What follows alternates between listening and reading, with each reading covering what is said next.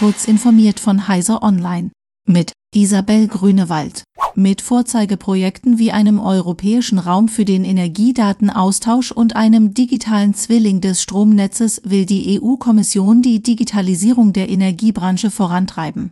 Dies geht aus dem Entwurf für einen Aktionsplan hervor, der dem Portal Euraktiv nach eigenen Angaben vorliegt. Die Kommission beklage hier aber laut Euraktiv, dass viele Mitgliedstaaten wie Deutschland bei der Smart Meter Einführung im Rückstand seien, was Echtzeitanalysen mithilfe des Systems behindere. Diese seien auch mit Blick auf die Elektromobilität nötig. E-Autos seien auf die Flexibilität des Netzes, intelligentes Laden und digitalisierte Gebäude angewiesen, weshalb für sie Echtzeitdaten von entscheidender Bedeutung seien. Die Kommission wolle Verordnungen erlassen, in denen die Anforderungen an die Interoperabilität sowie Verfahren für den Zugang zu Mess- und Verbrauchsdaten festgelegt werden sollen. Die Deutsche Bahn will ab Oktober 2024 schnelle Fernzüge einsetzen, deren Einstiege stufenlos sind. 23 Exemplare der ICIL für Low-Floor genannten Züge hat die Bahn beim spanischen Hersteller Algo geordert und nun einen davon vorgestellt. Dabei kündigte DB Personenfernverkehrsvorstand Michael Peter Sonan, dass sein Unternehmen wegen gestiegener Energiekosten die Fahrpreise erhöhen werde. Ende September sollen die neuen Preise bekannt gegeben werden.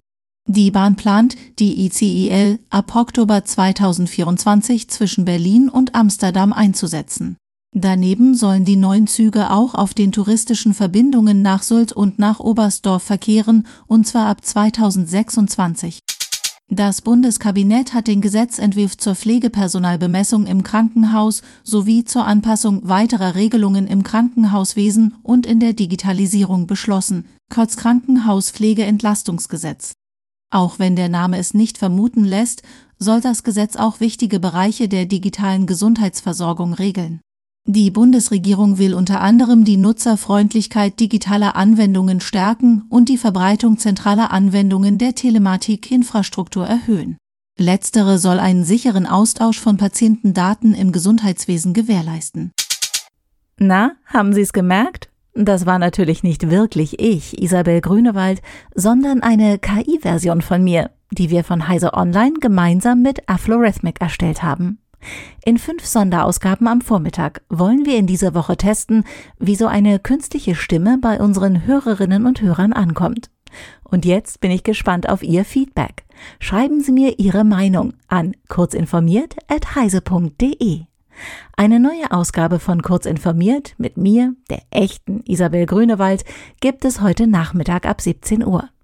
Alles zu unserem Projekt mit Aflorhythmic und weitere aktuelle Nachrichten lesen Sie wie immer auf heise.de.